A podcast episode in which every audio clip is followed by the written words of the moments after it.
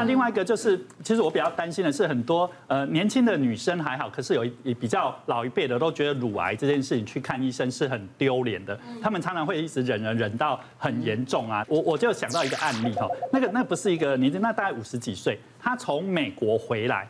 美国回来，那他回来我这边呃洗肾，我开了一个洗肾中心嘛。那那呃，可是洗着他，我在照顾他半年，我就发现他是半年哈，因为我们每一年每个月都会抽血检查，他的身体状况越来越糟糕，整个营养下降啊，血素贫血的很严重。那我就跟他说，你一定要去医院检查。他好像知道他什么病，可是他都不说，他都不说，那他就说没事没事哈没事。可是有一天哈，我在洗肾洗到一半哈，就心跳就停止了。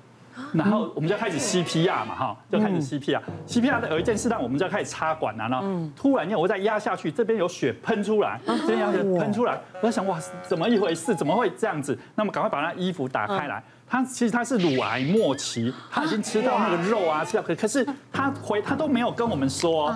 我记得他在美国他就已经诊断他，我后来呃通知他姐姐，他姐姐也不知道。啊，他每次来洗肾，他他这边已经烂掉了。然后他那个时候美国要跟他说要做化疗，但是他没有，他就直接回台湾，然后就拿那个纱布什么就把那个整个压住。他没洗肾的时候就就这样子。啊我不是我们在 CPR 的时候他会压嘛，然后就那血就从那边喷出来。我是等到他那个过世那以后才知道他是一个乳癌的患者，所以我我要想说，如果你有认，这不是一个什么呃见不得人疾病，一定要跟你的医生讲，要及早就医哦。现在台湾治疗乳癌的技术真的是非常好哦，那那不要说因为觉得不好意思啊害羞而呃，当然也要关心一下你家的一些女性的长辈们，他们有时候真的有问题，但是他们都不大敢讲。妇产科的这个乳房检查，女性医生也很多了，对，有些不好意思给男生医生看，对不对？找找女生医生其实其实也蛮多的，啊，对，的确就是我们妇产科女医师比较容易会受到，就是像女生要来做这乳房触诊的问题。嗯，那那一天就是门诊的时候，就一个妈妈带了一个十五岁的小女孩来，然后就说，哦，我要来检查乳房。然后我说，哦，是妈妈，你要来检查吗？她说不是，是我女儿。我说，嗯，十五岁的小女孩怎么了吗？有发生什么事情？她说，哦，因为我觉得我女儿的胸部很平。嗯，然后她觉得为什么发育到现在我胸部还是很平？所以她想要给我检查看看，然后顺便问问看，说是不是可以吃什么荷尔蒙的药物啊？然后让她那个乳房可以长大一点之类的。然后我就对于像这样子的妈妈就觉得说，嗯，这个真的是要好好教育。那这现在小朋友其实环境荷尔蒙的关系啊，然后再加上他的呃发育的期间还没有真的到定型，那在这个时间内，其实真的也不太建议就是大家呃随便乱服用荷尔蒙，因为其实荷尔蒙类的药物，我们的标的器官很多，除了乳房。呃，子宫、卵巢还有其他内分泌器官都有，所以你一吃下去是全身性的都会被影响到。所以我就是这样子跟妈妈讲完之后，妈妈才放心说，哦，好，那没关系。我说，如果你真的之后有机会，现在医美技术很发达啦，吼啊，就是等她二十几岁，妈妈你 OK 的时候，我们再让妈 妹妹做这件事情。是不是自己很丰满？对。妈妈就是自己很多嘛，所以她想说，为什么自己的女儿胸部就是比较平一点点，就很担心。啊，这个发育的好也担心，发育的不好也担心，嗯，对不对？对。可是奶哥，我跟你说，我觉得妈妈就是这样一高超环呐，就是因为我们都会讲说啊，很怕我们的小孩啊会低人一的输在起跑点上啊。对啊。我跟你说，因为我妈妈她就是比较个头比较小一点，她就是不到一百五十公分，所以她呢就从小就叫我们说，妹妹呀，你们就是要多喝牛奶。她就说，妈妈在看新闻哦，就看到啊。日本呢，他们从二次世界大战之后啊，就展开一个百年成长计划，就是让小朋友在发展的小朋友呢，每天喝一罐牛奶。所以我妈就想说，哎，说不定有用哦。所以你我们家生四个小孩哦，所以你知道那个四个小孩，我们家冰箱啊，再怎么喝怎么怎么喝呢？我妈就很勤劳，因为妈妈想说她个头比较小，一直补货，一直补货，你就喝你就喝你就喝水喝。对，那所以养成了我这个习惯，因为我觉得不止小朋友要补钙啊，大人也要补钙，所以我也就是蛮认真喝。然后因为我现在。就生了双胞胎，你知道生双胞胎，然后加上我自己哦，跟你讲，那个每个月那个牛奶钱哦，很可观，就是其实也蛮高的啦。然后有的时候因为要照顾双胞胎啊，就是有时候就是。精神啊，那个体力可能有时候会忘记照顾自己。然后我朋友就跟我说：“来来来，我跟你讲，我就是他就介绍我一个说，这个啊是萃取天然乳源，然后有水解配方的优质牛奶钙。我跟你说，你不要看它这样子哦，小小一包，它小小一包呢就等于家庭号的牛奶二点五公升。真的假的？牛奶好划算哦！我跟你说，因为。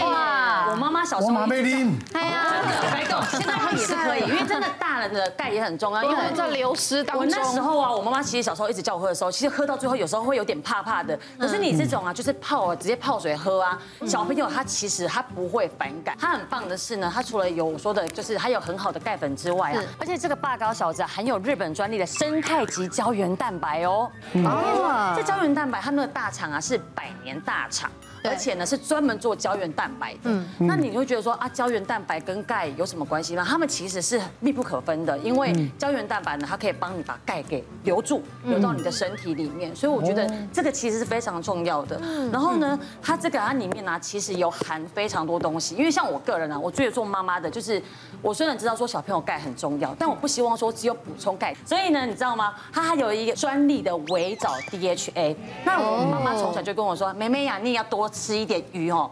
你知道吃鱼啊，有时候会怕说会有重金属的问题，挑鱼刺很麻烦。对对，真的很麻烦。所以这个 DHA 呢，你也不用担心重金属，因为它的那个呢，维藻 DHA 呢是从藻类提萃取的。然后呢，我刚刚讲的说它有富含很多东西嘛，还有维生素 D，维生素 D 呢可以钙质呢可以让它更加身体可以吸收，然后 K 呢可以促进的骨质钙化，然后还有还有加一个很重要的镁，镁其实会让我们身体比较好睡之外呢，也可以有助有助于骨骼的正常发育，因为它有两种口味，像它有原味跟焦糖的。我小朋友，我跟你说超爱喝焦糖的，因为他就会觉得是甜甜的。因为我们我们其实不会给他喝其他甜的东西，然后有时候我们自己吃完饭说妈妈妈妈妈妈，我要喝钙，我要喝钙。所以我觉得小朋友喜欢，然后他也喝得住。然后像我就是自己会加豆浆。这其实很棒，它加豆浆加水，然后它有各种多种的营养，然后让我们身体都可以吸收。妈妈带孩子来，就是讨论有关于孩子的发育问题。她说小六毕业，一百三十五公分，妈妈觉得压力很大，所以妈妈试过各式各样的方法。然后就才看到一半，孩子又瞬间爆发说：“妈妈，这样我很痛苦。”为什么？孩子那时候妈妈真的很夸张，要求他每天要不断的运动，一天要至少跳一百下以上，要一直跳，一直跳，一直跳。不只要灌牛奶，要一直运动，啊，妈妈就一直盯着他，一直看着他做这件事情。那我就说，何不放过彼此？因为睡眠也是影响成长很重要的因素。然后让孩子休息一下，好不好？后来妈妈似乎似乎有一点点听进去我们说的话。所以孩子在后来国中时期就开始比较正常的发育，是。那这时候妈妈也觉得自己焦虑会比较好一点啊。嗯嗯。可是坊间又有很多各式各样的传说跟各式各样的偏方，可是这种偏方请大家千万不要滥用，因为这种偏方很多时候最后反而适得其反，揠苗助长。就正确的骨骼发育成长的概念，就是正确的营养素补充、蛋白质、多运动以及睡眠正常。更重要的是不要压力太大，不要给孩子过大的一个压力，这是不对的。嗯那说到营养素，钙质当然是对于骨骼成长发育是最重要的一个环节。那根据国民营养的调查，孩童的部分大概九成哦，高达九成补充摄取都不够。所以换句话说，孩子要补充足够钙是很重要的第一步的概念。有足够原料才能够好好的打造嘛。嗯。那另外来讲，前面说的胶原蛋白的部分，生态级的胶原蛋白指的是比较小分子，会比较好吸收，比较能够达到补充营养跟维持健康的部分。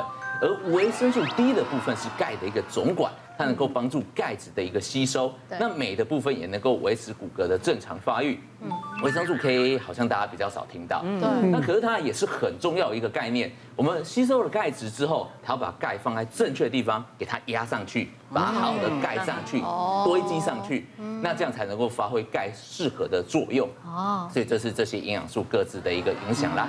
嗯。好，我以前就是哈太认真念书了，真的哦，不睡觉，熬夜熬夜。你妈妈也没有家里面冰箱打开都是牛奶，对不对？没有，是不是？但是我跟你说，长得矮也还好啦，生活就是这样过了，多开心。对呀，买童装就好，所以压力真的不用太大。对对对对对，高有高的好，小有小的巧，对，好不好？好，所以呢，我们今天谈到啊，这个大家就羡慕别人，他没有啊，我有，我有，他没有。啊，但是任何的问题呢，就找到正确的治疗方法，啊，就可以不用羡慕别人了。好，大家都能够平安健康，谢谢。